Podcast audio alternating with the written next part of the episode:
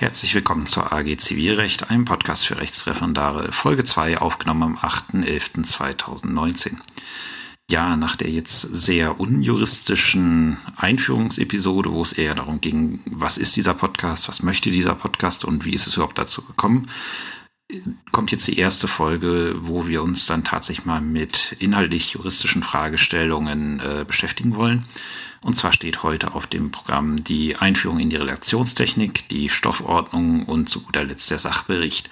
Für alle diejenigen, die jetzt zuhören und äh, schon Erfahrungen in Sachen Relationstechnik haben, also quasi das hier vorm Examen nochmal wiederholen, den würde ich empfehlen, so sie nicht den ganzen Sermon nochmal von, vom, wie ein Vorsitzender von mir mal gesagt hat, vom Urschleim her nochmal erarbeiten wollen, den würde ich jetzt einfach empfehlen, äh, zum Kapitel Sachbericht äh, zu springen, weil ich dort halt sage, äh, was dazu sage, wie man am besten einen Sachbericht schreibt, ähm, welche Fehler man da machen kann. Und was für den Sachbericht äh, im Gutachten gilt, gilt ja genauso, wisst ihr ja, für den Tatbestand im Urteil. Deswegen, also alle diejenigen, die jetzt äh, die Basics nicht noch einmal hören wollen, für die geht's dann beim Kapitel Sachbericht weiter und allen anderen erkläre ich dann jetzt, was ist die Relationstechnik. Ja, was ist die Relationstechnik? Ähm, die Relationstechnik fußt darauf, dass ähm, alle, alle, wie ihr hier zuhört, habt ein juristisches Studium abgeschlossen und seid dementsprechend in der Lage, äh, das Recht auf einen Sachverhalt anzuwenden. Aber aus irgendeinem Grund hängen wir ja nochmal zwei Jahre Ausbildung daran, damit man sich dann letztlich Volljurist nennen kann. Warum ist das so? Ganz einfach, weil in der Praxis ist es so, die Parteien tragen einem nicht übereinstimmend einen Sachverhalt vor, auf den man dann das Recht anwenden kann. Beziehungsweise das ist in den seltensten Fällen der Fall. Es kommt auch mal vor, dass tatsächlich nur die rechtliche Einordnung eines Sachverhaltes streitig ist. Aber das ist in der Praxis eher die Ausnahme. Deswegen haben wir oftmals unterschiedliche Sachverhalte von beiden Seiten, die uns vorgetragen werden. Und da stellt sich jetzt die Frage, wie gehen wir damit um? Und die Relationstechnik ist das Handwerkzeug des Zivilrichters. Ähm, die wird täglich von jedem Zivilrichter in Deutschland angewandt. Es ist nämlich eine Technik, die uns ermöglicht zu schauen, was haben wir für Sachverhalte, was wird uns vorgetragen, welche Fragen, wo die Parteien unterschiedlich vortragen, sind für uns überhaupt rechtlich relevant und über welche Fragen müssen wir Beweis erheben. Das ermöglicht uns eine effiziente Bearbeitung der Zivilsachen, weil wir eben vorher prüfen, ob wir überhaupt Beweis erheben und wenn ja, wie genau wir Beweis erheben. Das ermöglicht uns die Relationstechnik. Die ist halt aus der zivilrichterlichen Praxis nicht mehr wegzudenken und ja, deswegen lernt sie auch jeder Referendar. Wie lernt man das im Referendariat? Meistens ist es so, zumindest bei uns hier in Sachsen-Anhalt und ich glaube, in den anderen Bundesländern dürfte es sich nicht so unterscheiden. Lernt man die Relationstechnik damit, damit kennen, dass man ähm, erstmal ein relationsmäßiges Gutachten schreibt. Bei uns ist das die sogenannte Proberelation. Laut Anders Gehle, das kann ich auch nur aus dem Buch berichten, ich selber habe das natürlich nicht mehr erlebt, ähm, gab es früher auch äh, im zweiten Examen sogenannte Hausarbeitsexamina wo äh, tatsächlich äh, die Abfassung eines relationsmäßigen Gutachtens im Examen verlangt wurde. Die gibt es heute nicht mehr so dass tatsächlich, also bei mir war es so, das einzige wirklich relationsmäßige Gutachten, was ich geschrieben habe, das war tatsächlich die Proberelation. Ähm, in den Anwaltsklausuren spielt es noch ein klein bisschen Rolle, also auch da schreibt man Gutachten, was ein bisschen an die Relationstechnik angelehnt ist, aber es verfolgt andere Ziele als die äh, Relation in der gerichtlichen Station. Deswegen ist das nicht ganz eins zu eins äh, zu übertragen. Wie gesagt, ähm, bei uns im Ausbildungsplan vorgesehen ist eine sogenannte Proberelation. Es war zu meiner Zeit, äh, vielleicht eine kleine Anekdote, war es auch so, dass im Ausbildungsplan beim Einzelausbilder vorgesehen war, dass man, ähm, dass man da monatlich eine Relation schreibt. Meine Ausbilderin hat zu mir gesagt, hören Sie zu, die Relationstechnik ist für uns eine Gedankenstütze, das ist gedankliche Arbeit, die wir machen. Wir schreiben das in der Praxis nicht auf. Und äh, deswegen ist es vollkommen praxisfremd, dass sie das hier machen sollen. Und ich würde sie das auch nicht machen lassen. Hatte für mich jetzt erstmal so absoluten Sinn gemacht, habe das äh, dann auch so hingenommen und hatte dann bei einer Sprecherversammlung am Oberlandesgericht halt davon erzählt, wie meine Ausbildung dazu stand und dass ich das sehr überzeugend fand. Und jedenfalls meinte dann die damalige Vizepräsidentin vom Prüfungsamt, ja, also wenn Sie keine Relation bei Ihrer Ausbilderin schreiben, dann kommen Sie garantiert nicht durchs Examen. Ja, äh, so kann man sich irren. Aber wie gesagt, äh, das erste Mal, dass man damit in Berührung kommt, ist halt die sogenannte Proberelation. Da schreibt man ein relationsmäßiges Gutachten, äh, meistens im Rahmen der Arbeitsgemeinschaft. Und es macht auch Sinn, das so zu machen, weil man dann erstmal erfährt, was ist Relationstechnik eigentlich. Man lernt sie kennen, man lernt damit zu arbeiten und äh, dann kann man sie später auch, wenn man das erstmal verstanden hat, kann man sie später auch problemlos gedanklich einsetzen. Und das ist erst das äh, Handwerkszeug, was uns überhaupt ermöglicht, dann später im Examen Fälle zu lösen oder auch Fälle in der Praxis zu lösen. Ja, wie ist so ein relationsmäßiges Gutachten aufgebaut? Da gibt es ein schönes Schema im Anders Gele. Wer das, ähm, wer das jetzt mal nachschlagen möchte, ich habe mal davon abgesehen, es, ähm, ja, es aufzuschreiben. Ähm, also ein relationsmäßiges Gutachten besteht aus verschiedenen Schritten. Der erste Schritt ist äh, die Sachverhaltsermittlung. Das ist das, was wir im Wesentlichen heute in der Folge machen. Im zweiten Schritt äh, folgt dann die rechtliche Würdigung. Das ist da, äh, das ist in verschiedene Stationen unterteilt. Es kann da geben eine sogenannte Auslegungsstation, wenn das Klagebegehren un, unsauber äh, formuliert worden ist. Dann gibt es die Zulässigkeitsstation, die Klägerstation und die Beklagtenstation.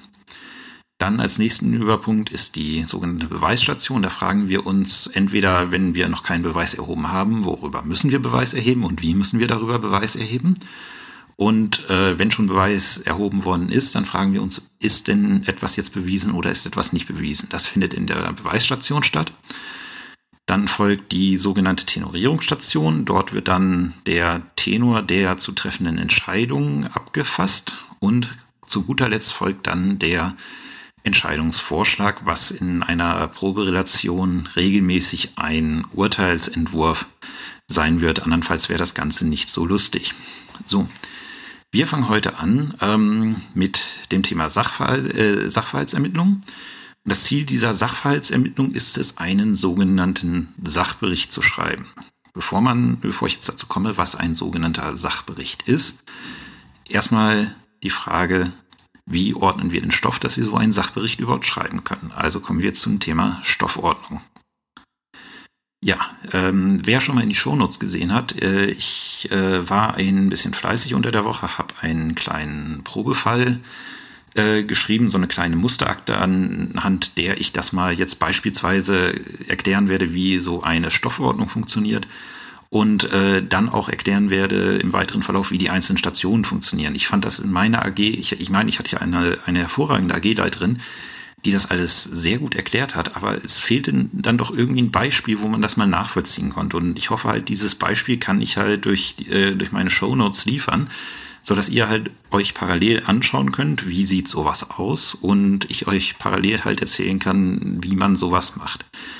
Also ich würde jetzt erstmal den jedem, der hier zuhört, empfehlen, mal den äh, Podcast kurz auf Pause zu machen und äh, kurz mal diesen kleinen Musterfall durchzulesen, den ich da vorbereitet habe, sollte nicht lange dauern. Und danach machen wir dann weiter. So, ich hoffe, es haben jetzt alle einmal gelesen.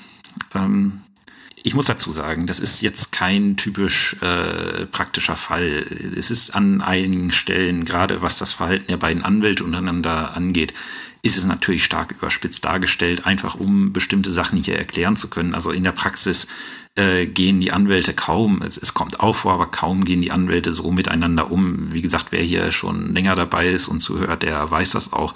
Wie gesagt, das bitte nicht als authentischen Fall nehmen. Es ist nun mal der Fall, den ich mir ausgedacht habe.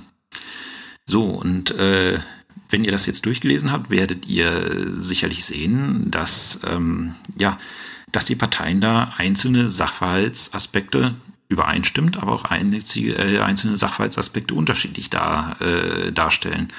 Und das ist was, mit dem man im Studium bisher nicht konfrontiert worden ist. Weiterhin werdet ihr auch feststellen, dass es nicht nur reine Sachverhaltsdarstellung ist, sondern, ähm, sondern dass da auch äh, ja, Rechtsmeinungen wiedergegeben werden und dass auch einfach mal ein bisschen übereinander hergezogen wird. Äh, All das da drin, dann gibt es auch noch prozessuale äh, Handlungen, zum Beispiel die angekündigten Klageanträge oder der Klageabweisungsantrag, der angekündigt ist, ähm, die Rüge der örtlichen Zuständigkeit. Das sind, das sind so ähm, prozessuale Sachen, die auch mit reinspielen. Also man sieht allein schon in diesem kleinen Fall, erstmal, wenn man aus dem Studium kommt, unheimlich viel, was man nicht kennt. Und da muss man jetzt erstmal Ordnung reinbringen. Das macht man in mehreren Schritten. Je länger man dabei ist, äh, desto mehr schmelzen diese Schritte zusammen. Zum Beispiel den nächsten Schritt, den ich euch jetzt empfehle, den werdet ihr, je länger ihr äh, im Referendariat seid, werdet ihr den nicht mehr machen, weil der in Fleisch und Blut übergeht. Aber für den Anfang ist er erstmal nötig. Ich würde jetzt jedem empfehlen, der ähm, erstmal da ist, sich äh, drei Stifte zur Hand zu nehmen. Einen grünen, einen gelben und einen roten. Ähm, und dann fangen wir an, den Sachverhalt zu markieren. Wir markieren grün alle Tatsachenbehauptungen der Parteien. Was Tatsachen sind, sollte eigentlich jeder Jurist wissen, also Umstände der äußeren und in, äh, äußeren Welt oder Innenleben eines Menschen, die dem Beweis zugänglich sind. Bei den Rechtsansichten ist nun mal so, ähm, damit habt ihr jetzt noch nicht so viel Erfahrung gesammelt im Studium. Das sind halt, das sind halt rechtliche Würdigungen der Parteien wo die Parteien meinen, der Sachverhalt wäre rechtlich so oder so einzuordnen. Beispielsweise, ob jetzt äh, ein gewisser Vertragtyp, äh, Vertragstyp, den sie vortragen, als Dienstvertrag oder als Werkvertrag zu qualifizieren ist. Das sind äh, Rechtsansichten.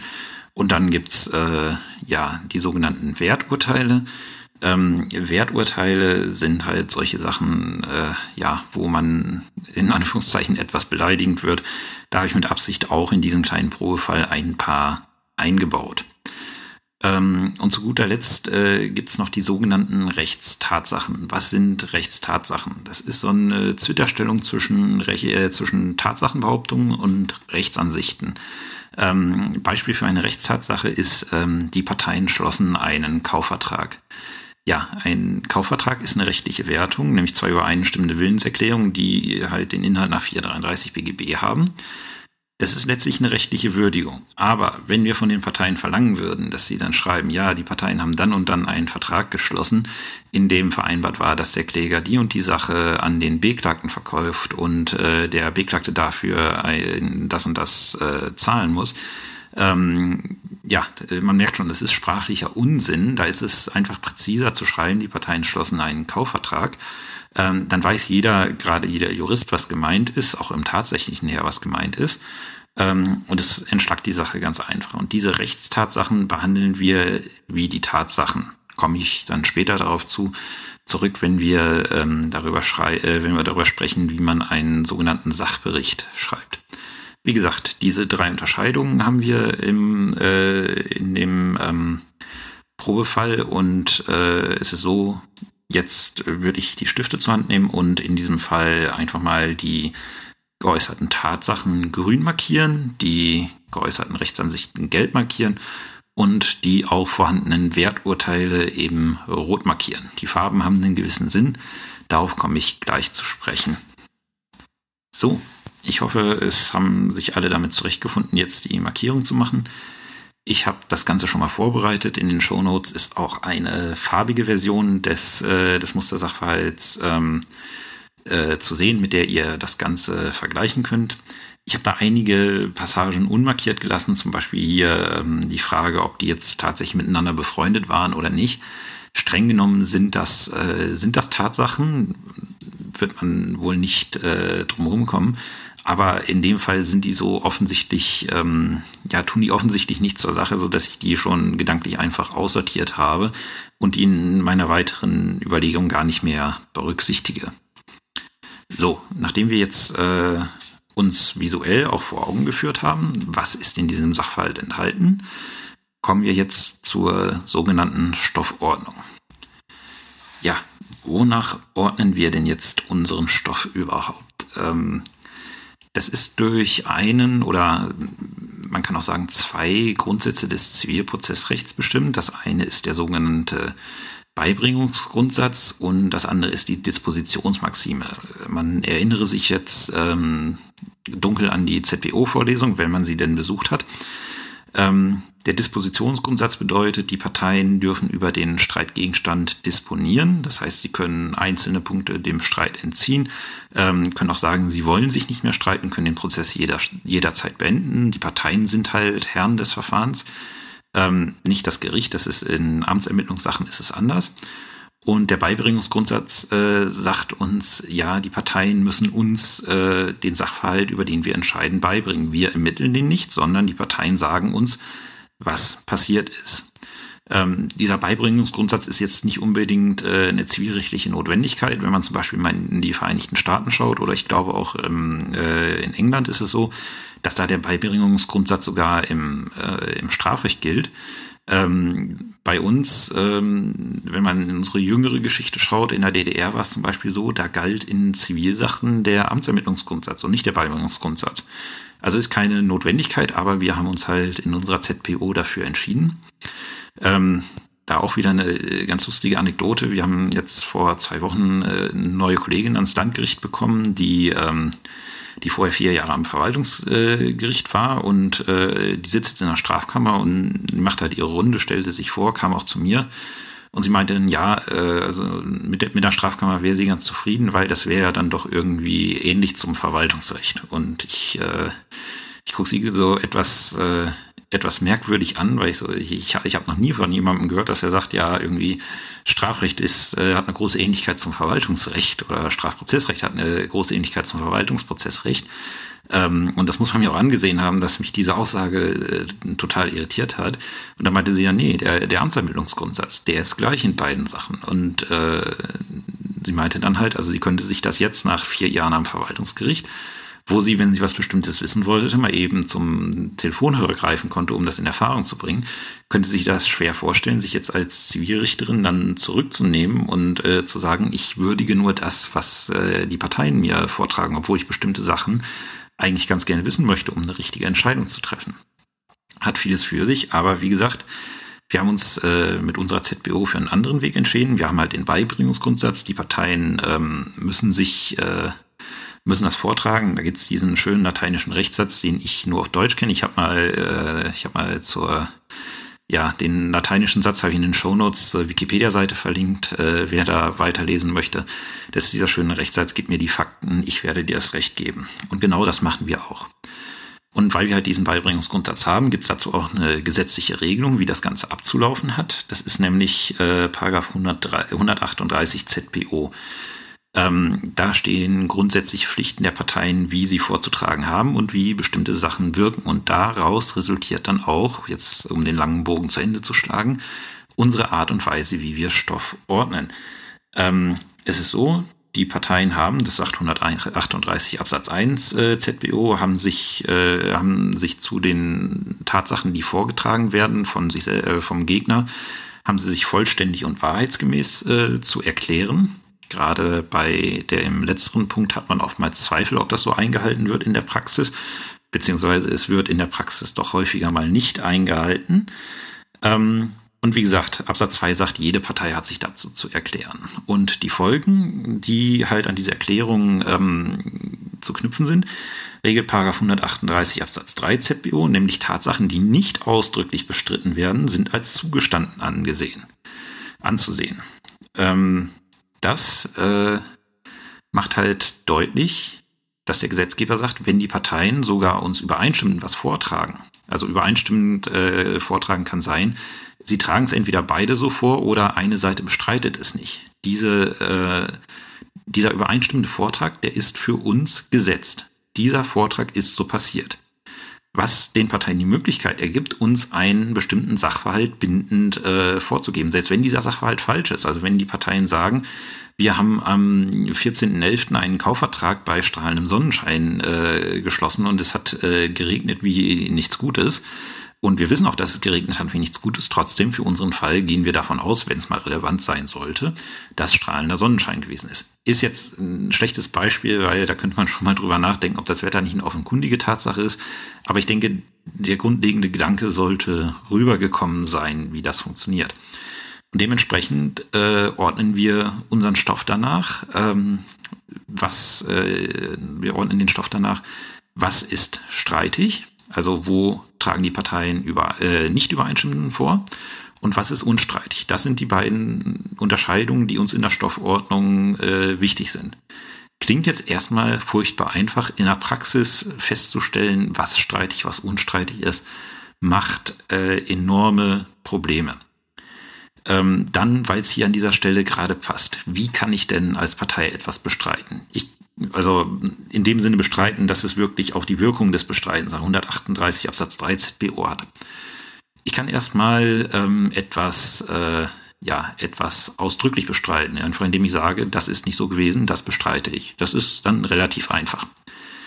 Dann kann ich etwas konkludent äh, bestreiten. Das ist äh, der Sache, äh, da geht die eine Partei jetzt nicht so auf die vorgetragenen Tatsachen ein, sondern schildert einen anderen Sachverhalt, aber dieser andere Sachverhalt schließt diese erste Tatsachenbehauptung der ersten Partei, schließt sich einfach denklogisch aus. Das ist dann ein sogenanntes konkludentes Bestreiten. Und dann zu guter Letzt, das ist, äh, das ist auch gesetzlich geregelt im 138 Absatz 4 ZBO. Wenn eine Partei nicht weiß, was da passiert ist, wenn sie über diese Tatsache nicht sagen kann, weil sie darüber keine Wahrnehmung hat, dann kann sie die Tatsache, man nennt das in der Praxis bestreiten mit Nichtwissen, genauer äh, ist die sogenannte Erklärung mit Nichtwissen, aber bestreiten mit Nichtwissen ist der Terminus, der sich da eingeprägt hat. Ähm, dann kann die Partei sagen, weiß ich nicht, ich bestreite das mit Nichtwissen und dann muss das Gericht prüfen, weiß sie es tatsächlich nicht oder müsste sie sich möglicherweise schlau machen, das gehört auch dazu. Und ähm, wenn sie es tatsächlich nicht weiß, dann zählt diese Tatsache als bestritten. Und wenn ich dazu komme, nee, die Partei weiß es entweder oder sie müsste es wissen um, äh, und sich Wissen beschaffen, dann gilt es als nicht bestritten. Ein weiterer äh, Punkt, der an dieser Stelle immer Probleme bereitet, ist äh, das sogenannte substanziierte Bestreiten. Also wie substanziiert muss ich etwas bestreiten?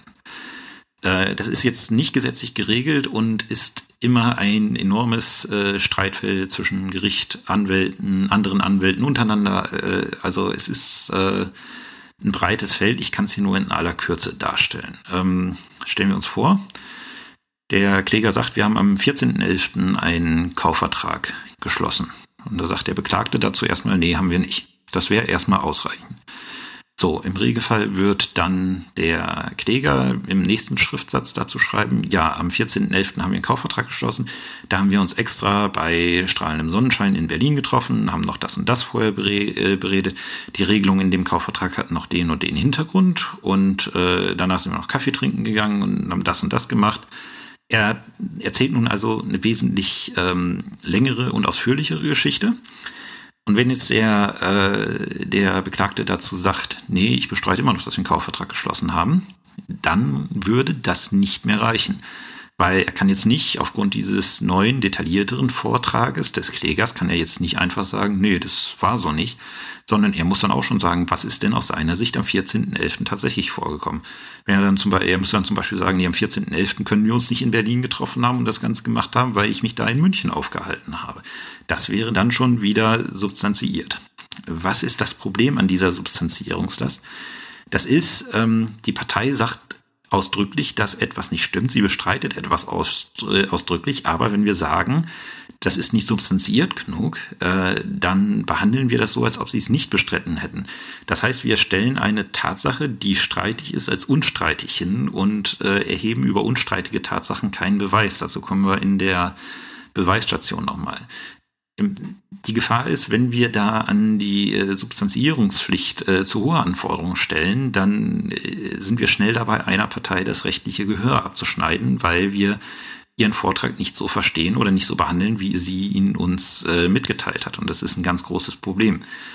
Wer sich mit dem Thema mal näher äh, äh, beschäftigen möchte, ähm, das spielt eine Rolle bei, äh, also es spielt zumindest eine Rolle in der Verteidigung von äh, einem Richter am Oberlandesgericht äh, Schulte-Kellinghaus. Ähm, der ist, wie ich finde, es trifft, den, es trifft den Kern der Problematik nicht so richtig.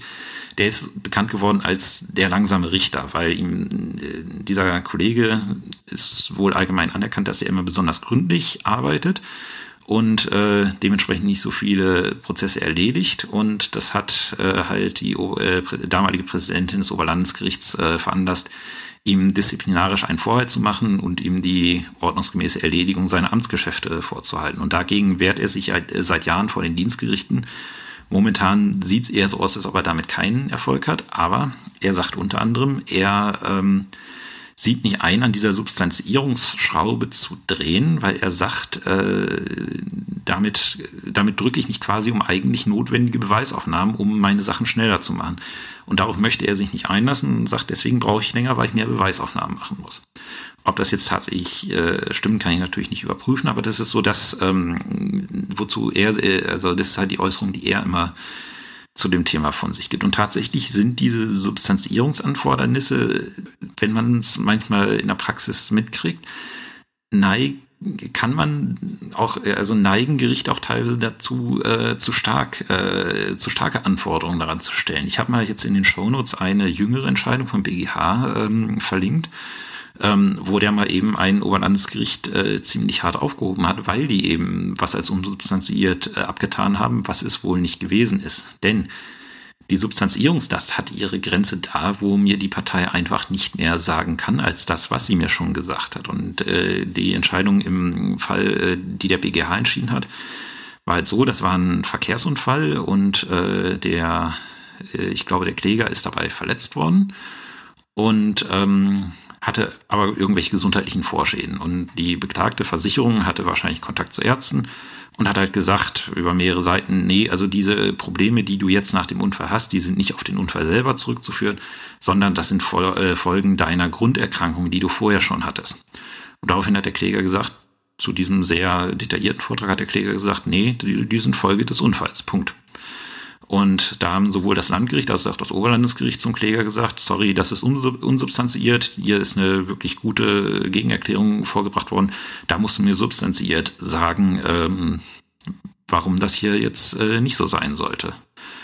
Und ja, das hat beim BGH keine Gnade gefunden, weil der BGH gesagt hat, der Kläger ist kein Mediziner, der hat kein medizinisches Wissen und er muss es sich auch für den Prozess nicht, äh, nicht, nicht anlesen und nicht anschaffen. So, und deswegen kann er auch bei so detailliertem Vortrag sagen, weil er es eben nicht besser wissen kann, das beruht auf dem Unfall und auf nichts anderem.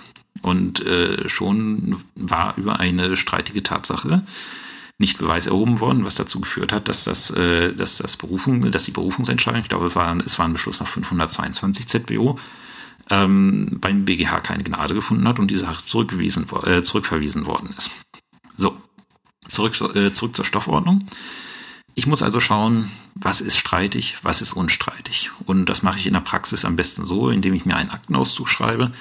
Da gibt es unterschiedliche Formen, wie man das machen kann. Meistens ist es eine Tabelle, zwei Spalten, die man gegenüberstellt. Links schreibt man rein, was der Kläger sagt, rechts schreibt man rein, möglichst auf gleicher Höhe zu dem gleichen Punkt was der Beklagte dazu sagt. Äh, in der Klausurreihe macht man es regelmäßig damit, dass man ein Blatt, äh, DIN A4-Blatt nimmt und das einmal in der Mitte durch, ähm, äh, durchfaltet und dann links halt den Kläger aufschreibt und rechts äh, den Beklagten aufschreibt. So, und wenn ich das dann gemacht habe, ich habe es jetzt mal für den kleinen Fall nicht ausdrücklich gemacht. Aber wenn ich das dann richtig gemacht habe, dann kann ich schauen, okay, Kläger sagt, wir haben das und das gemacht. Was sagt der Beklagte dazu? Nichts, okay, dann ist es unstreitig, dann kann ich das meiner Entscheidungsfindung so zugrunde legen. Das ist alles, was wir bei, was wir bei der Stoffordnung machen. Hört sich unheimlich einfach an, aber in den Details ist es äh, dann doch unheimlich schwierig, ähm, in den Klausurfällen meistens noch einfacher in der Praxis äh, herauszufinden, ob jetzt tatsächlich wirklich was bestritten wurde oder nicht ist oftmals extrem schwierig, aber es ist äh, auch, es ist gerade für die Klausur ist es, äh, wie ich persönlich finde, eigentlich der wichtigste Schritt, weil wenn man nicht sauber trennt, was streitig und was unstreitig ist, dann ermittelt man einen falschen Sachverhalt. Und wenn ich einen falschen Sachverhalt ermittle für meine Klausurlösung, dann kann meine Klausurlösung niemals richtig werden, weil ich von einem falschen Sachverhalt ausgehe. Also wenn ich von falschen Prämissen schon meine weitere Prüfung mache, äh, dann kann die weitere Prüfung auch nicht richtig sein. Und man kann hier an dieser Stelle für eine Klausur wirklich ähm, desaströse Grundlagen schaffen. Und deswegen ist da mein Appell auch immer, das äh, sage ich auch immer meinen äh, Teil Teilnehmern im Ergänzungsvorbereitungsdienst, dass hier bitte in einer Klausursituation, in der Praxis sowieso, aber in einer, in einer Klausursituation, was die meisten Hörer hier am meisten interessieren dürfte, äh, dass hier in einer Klausursituation am meisten Zeit drauf zu nicht verschwenden, sondern zu verwenden ist wirklich verwenden, weil diese Zeit, die da gut drauf verwendet wird, äh, die bringt die Klausur voran und leitet die Klausur in richtige Bahn. Andernfalls würde das, äh, also andernfalls kann das halt wirklich schiefgehen. Ich habe genug Klausuren gesehen, wo dann halt äh, unstreitige Sachen als streitig behandelt wurden und umgekehrt. Ähm, die sind im seltensten Fall noch so, dass man sagt, äh, ja, äh, das reicht jetzt noch fürs äh, fürs Bestehen. Ähm, ja, also, wer jetzt äh, die Muße hat, wie gesagt, da habe ich jetzt kein Beispiel für gemacht, weil äh, äh, ich übernehme das ja in einen Sachbericht und im Sachbericht findet man das dann auch wieder, wäre äh, doppelt gemacht gewesen. Einfach mal jetzt äh, für diesen kleinen Fall einen Aktenauszug schreiben und äh, wenn ihr das gemacht habt, hören wir uns dann mit dem letzten Teil der heutigen Folge, nämlich der Frage, was äh, setze ich jetzt ähm, aus diesem Aktenauszug um? Wie schreibe ich meinen sogenannten Sachbericht? So, ich hoffe, wir sind jetzt alle wieder beieinander und jetzt kommen wir zum Thema Sachbericht. Erstmal zu den Begrifflichkeiten. Äh, Sachbericht äh, und Tatbestand. Äh, Sachbericht und Tatbestand baue ich grundsätzlich gleich auf. Also es ist im Endeffekt dasselbe. Der einzige Unterschied zwischen den beiden ist der Ort, wo ich es anbringe. Den Sachbericht bringe ich als ersten Punkt in meinem relationsmäßigen Gutachten an und der Tatbestand ist äh, die Darstellung der tatsächlichen Streitverhältnisse im Urteil. Das ist der einzige Unterschied. Wie gesagt, merken, Sachbericht, Gutachten, Relationsgutachten, Tatbestand, Urteil. Und da es nun mal das gleiche ist, bietet es sich äh, an für die Frage, wie schreibe ich einen Tatbestand oder Sachbericht, mal in die gesetzliche Regelung zum Tatbestand zu schauen. Das ist nämlich Paragraph 313 Absatz 2 ZPO, auch in den Shownotes verlinkt, der da sagt, im Tatbestand sollen die erhobenen Ansprüche und die dazu vorgebrachten Angriffs- und Verteidigungsmittel unter Hervorhebung der gestellten Anträge nur ihrem wesentlichen Inhalt nach knapp dargestellt werden. Wer das äh, jetzt zum ersten Mal macht, unterstreiche sich bitte im Gesetz die, äh, die Worte nur ihrem Wissen Inhalten, ihrem wesentlichen Inhalt nach knapp. Das ist nämlich etwas, was die meisten Referendare äh, schnell vergessen und über Bord werfen und was dazu führt, dass die Sachberichte beziehungsweise Tatbestände einfach grauenhaft werden. Ähm, und dann auch noch der zweite Satz, der ist auch sehr wichtig und äh, jeder, der mal als Strafrichter tätig ge äh, gewesen ist, wünscht sich so eine Regelung in der StPO, die sagt nämlich in Paragraph, also Paragraph 313 Absatz 2 Satz 2 äh, ZBO sagt nämlich, Wegen der Einzelheiten des Sach- und Streitstands soll auf Schriftsätze, Protokolle und andere Unterlagen verwiesen werden. Wie gesagt, jeder, der mal Strafrecht in der Praxis als Richter gemacht hat, äh, wünscht sich sowas in der StPO.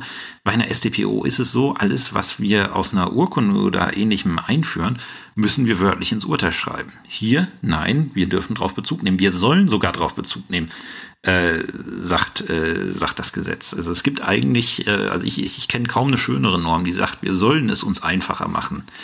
Ähm, ja, aber wie gesagt, äh, die meisten Referendare in der Praxis vergessen das äh, eigentlich, dass, äh, dass der Sachverhalt, äh, also dass der Sachbericht eigentlich den Sachverhalt auf das Wesentliche reduziert darstellen soll. Wenn man jetzt mal mit, äh, mit einer Werbung über ein Abführmittel sprechen möchte, was jetzt vielleicht nicht so ganz passend ist, aber der, der Satz äh, trifft es halt für einen Sachbericht genauso. So viel wie nötig, aber so wenig wie möglich. Das ist eigentlich so der Kernsatz, auf den man einen Sachbericht reduzieren kann. Das ist ein guter Sachbericht, wenn er wirklich ein Konzentrat des gesamten Rechtsstreits ist. Ähm, aber nichts vermissen lässt, was man für die Entscheidung bräuchte. Das ist, äh, das ist eine Balance, die ist unheimlich schwer zu erreichen. Und es braucht halt auch wirklich jahrelanges Training, bis man das so halbwegs perfektioniert hat. Und dann macht man es teilweise immer noch falsch. Aber wie gesagt, gerade am Anfang neigt man dazu, da so wirklich Allüren reinzuschreiben in den Sachbericht, die niemanden interessieren und Sachen auszuwälzen. Wie gesagt, immer daran denken, das Gesetz selber möchte, dass wir uns kurz fassen. Kann man eigentlich sich nicht besser wünschen. So, ähm, da sagt uns das, äh, sagt uns das Gesetz, wie wir den Tatbestand oder Sachbericht grundsätzlich ähm, halten, halten sollen. Ähm, aber es sagt uns jetzt nicht, wie wir den genau aufbauen. Und das kommt jetzt.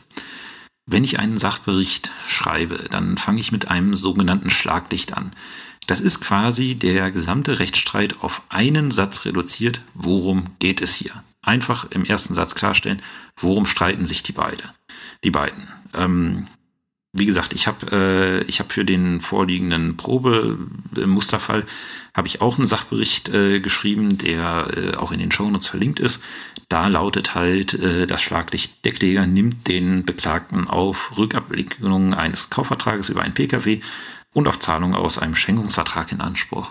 So, das sagt jedem Leser ungefähr, worum es jetzt auf den nächsten anderthalb Seiten gehen wird. Je nachdem, wie lang das Urteil ist, vielleicht auch ein bisschen länger.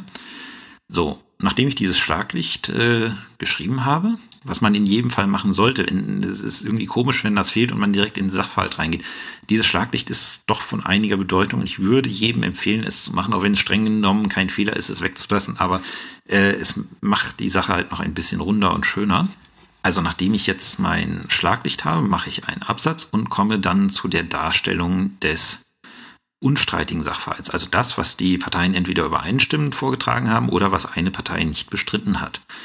Und diesen unstreitigen Teil des Sachverhalts stelle ich im Imperfekt dar, also in der Vergangenheitsform. Äh, wie man hier sieht an unserem Musterfall, wer parallel mitlesen möchte, der Beklagte betreibt, gut, das ist jetzt Präsens, äh, ist eine Ausnahme, weil er den Laden ja immer noch betreibt, äh, in Magdeburg einen Kfz-Handel. Aber jetzt kommt, äh, kommt die Vergangenheitsform. Am 1.2.2019 suchte, wegen Imperfekt, der Kläger das äh, Betriebsgelände des Beklagten auf, um ein Kraftfahrzeug für private Zwecke zu erwerben. So, und das mache ich durchgängig, bis ich alle, un, äh, bis ich alle äh, unstreitigen Tatsachen abgearbeitet habe.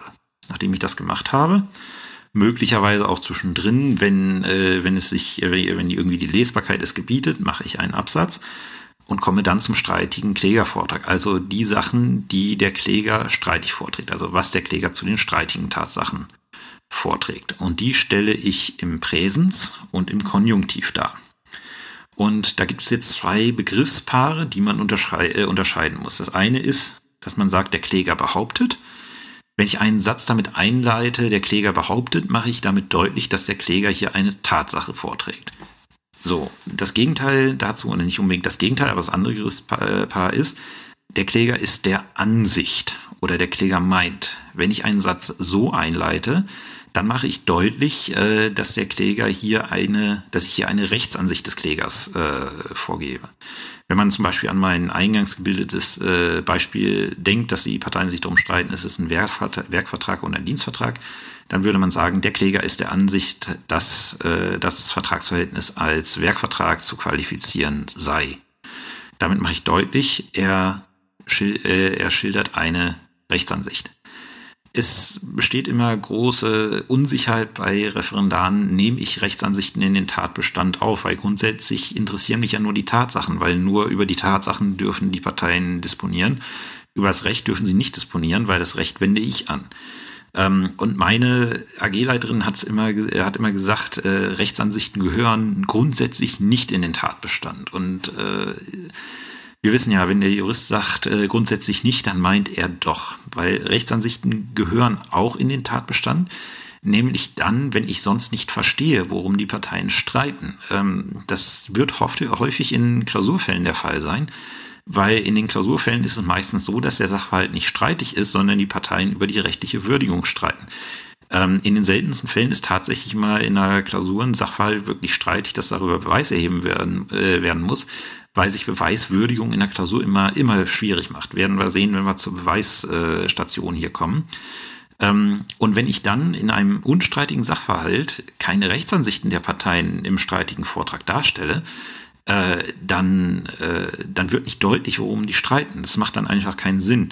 Und wenn ich dann die Rechtsansichten dazu nehme, dann wird dem Leser klar, ah, okay, sie streiten, weil sie rechtlich unterschiedlicher Auffassung sind.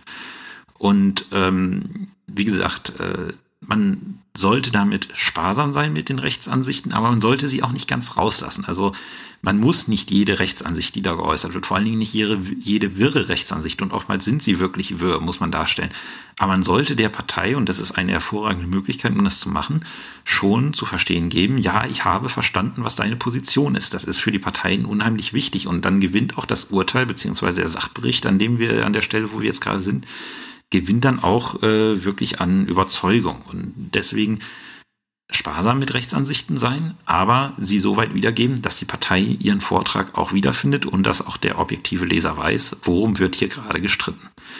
Wie gesagt, das mache ich im Präsens und im Konjunktiv. Ähm, wenn man jetzt wieder in unseren Muster-Sachbericht geht, der Kläger behauptet, die Parteien hätten vor dem streitgegenständlichen Geschehen einen Schenkungsvertrag geschlossen, mit dem sich der Beklagte verpflichtet habe, an den Kläger 4000 Euro zu zahlen.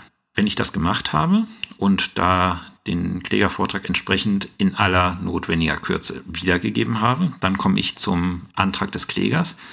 Die Anträge, die gestellt werden, ergeben sich immer aus dem Sitzungsprotokoll. Da ist dann, ähm, ist dann vom Gericht aufgeschrieben worden, welchen Antrag äh, der Klägervertreter gestellt hat. Und hier hat er äh, die Anträge aus der Klageschrift gestellt.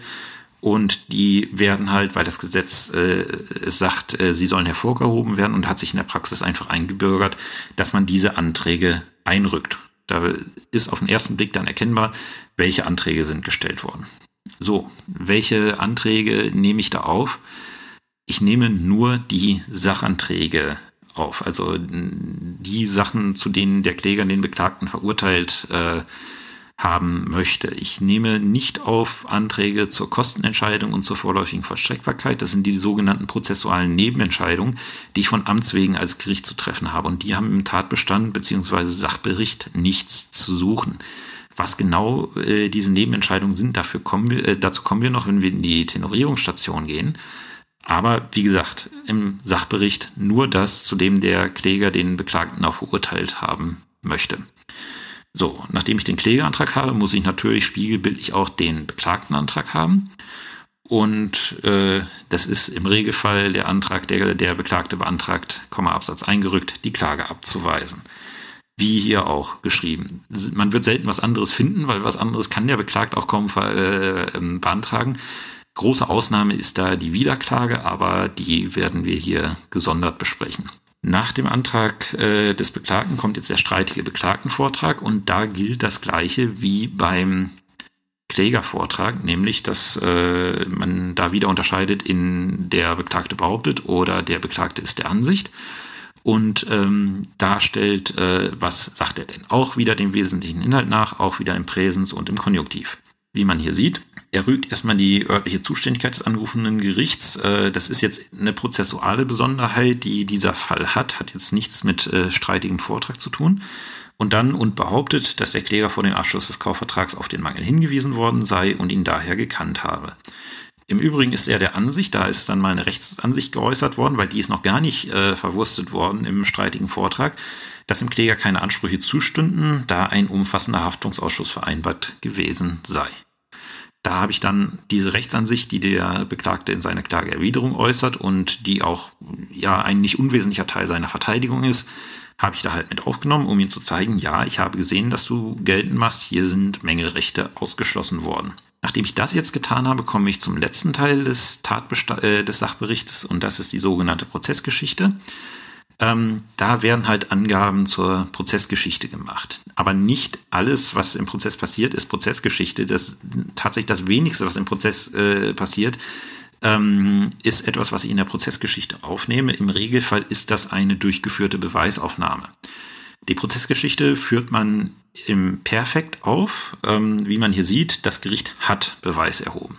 Das ist, wie gesagt, so der standardmäßige Fall. Es gibt noch einige prozessuale Besonderheiten, wo man die Prozessgeschichte woanders aufführt. Ähm, dann ändert sich der Aufbau des Tatbestands bzw. Sachberichts. Dazu komme ich dann, wenn wir die jeweilige prozessuale Situation äh, besprechen. Und wie gesagt, wieder nicht vergessen, hier haben wir es nämlich, wegen des Ergebnisses der Beweisaufnahme wird auf die Sitzungsniederschrift Bezug genommen. So und nicht anders, wie es da in diesem Mustersachbericht äh, steht, äh, stelle ich eine durchgeführte Beweisaufnahme im Sachbericht dar. Ich stelle die Zeugenaussagen, die dort gefallen sind, stelle ich noch nicht im Sachverhalt dar, weil die brauche ich nachher in meiner rechtlichen Würdigung. Das werden wir sehen, wenn wir, äh, wenn wir uns Urteil gehen. Ähm, und in den Sachbericht nehme ich sie nur damit auf, indem ich sage, ja, ich habe hier Beweis erhoben, ich habe die und die Zeugen vernommen. Und was sie gesagt haben, steht in dem Protokoll und darauf nehme ich Bezug. Und mehr muss ich erstmal in den Sachbericht nicht schreiben. Und das ist auch schon der Sachbericht. Also mehr ist da eigentlich nicht zu zu sagen. Das ist der grundlegende Aufbau. Wie gesagt, es, das Recht ist komplex, die Fälle sind komplex. Es gibt immer mal Fälle, da muss man von diesem grundlegenden Aufbau abweichen. Das äh, beste Beispiel ist das sogenannte Versäumnisurteil. Da gibt's aber dann eine extra Folge zu, weil das sehr examensträchtig ist. Und ich werde auch in jeder besonderen prozessualen Konstellation immer sagen, welche, welche Auswirkungen hat das jetzt auf den Sachbericht. So, und mit diesem Wissen, was ihr jetzt in den letzten 45 Minuten erworben habt, sollte es euch eigentlich grundsätzlich möglich sein, jeden Fall, den ihr auf den Tisch kriegt, so zu ordnen, dass ihr daraus einen Sachbericht schreiben könnt, aus dem sich äh, ja, aus dem sich dann äh, der Sach- und Streitstand ergibt, so dass man schnell lesen kann, was in dieser Akte, die ihr gerade zu bearbeiten habt, los ist. Und was euch dieses Wissen auch er ermöglicht, ist, ihr, ihr werdet ab jetzt ähm, Gerichtsentscheidungen, die ihr bei Juris oder sonst wo liest, werdet ihr jetzt mit komplett anderen Augen lesen, weil ihr jetzt wisst, warum das da so steht im Tatbestand, wie es da steht. Und äh, ihr werdet dann ein ganz anderes Verständnis für haben, was in diesem Fall eigentlich los gewesen ist. Und weil jetzt alle Gerichte so machen, das macht jedes Amtsgericht so, jedes Landgericht so, jedes Oberlandesgericht so und auch der BGH macht es in seinen Zivilrechtsentscheidungen so. Und das ist ähm, eigentlich ein sehr schönes Wissen. So, ähm, wer jetzt die Muße hat, kann auch gerne mal versuchen, den, äh, den Sachbericht für die Musterrelation zu schreiben. Wie gesagt, äh, am Anfang äh, am Anfang fühlt sich das noch echt komisch an, weil man halt so sklavisch an diese Zeitform ähm, gebunden ist. Aber je länger man das macht, umso mehr geht's in Fleisch und Blut über und dann denkt man später auch gar nicht mehr drüber nach. Äh, und dann macht es äh, für einen einfach Sinn. Wie gesagt, nicht verzweifeln, wenn die ersten Sachberichte einfach äh, ausufernd sind. Äh, man neigt äh, zu Beginn der Ausbildung dazu, doch wirklich zu viel da reinzuschreiben, aber alles wird mit viel Übung besser. Vieles am Sachbericht schreiben ist auch einfach Routine und äh, zum Beispiel bei mir halt jahrelange Routine, da sind einfach bestimmte Textbausteine im Kopf gewachsen, die ich dann in bestimmten Situationen einfach, äh, einfach abspule. Und die muss man sich halt selber einfach mit, äh, mit der Zeit und der gewonnenen Erfahrung dazu schreiben. Aber ich denke, für, fürs Erste reicht das jetzt, um euch zu vermitteln, wie schreibe ich einen Sachbericht. Und damit sind wir dann auch an, mit der heutigen Folge am Ende. Ich hoffe, das ist soweit verständlich gewesen. Ihr habt da ja jetzt an Wissen gewonnen und könnt auch damit was anfangen, was ich euch erzählt habe. Wie gesagt, über positive Bewertungen, Kommentare, ähnliches bei iTunes oder den anderen Podcast-Verzeichnissen bin ich immer dankbar. Ich wünsche euch jetzt noch, hier ist es jetzt gerade wieder Abend, ich wünsche euch jetzt noch einen schönen Abend, schönen Tag, äh, welche, äh, welche Tageszeit es auch immer gerade ist, äh, bei der ihr das Ganze hört. Und äh, in der nächsten Folge werden wir uns dann mit der rechtlichen Würdigung auseinandersetzen und damit den verschiedenen Stationen, nämlich der Klägerstation, der Beklagtenstation, vorher der Prozessstation, ähm, um dann halt äh, in der nächsten Folge die rechtliche Würdigung abzuschließen. Bis zum nächsten Mal.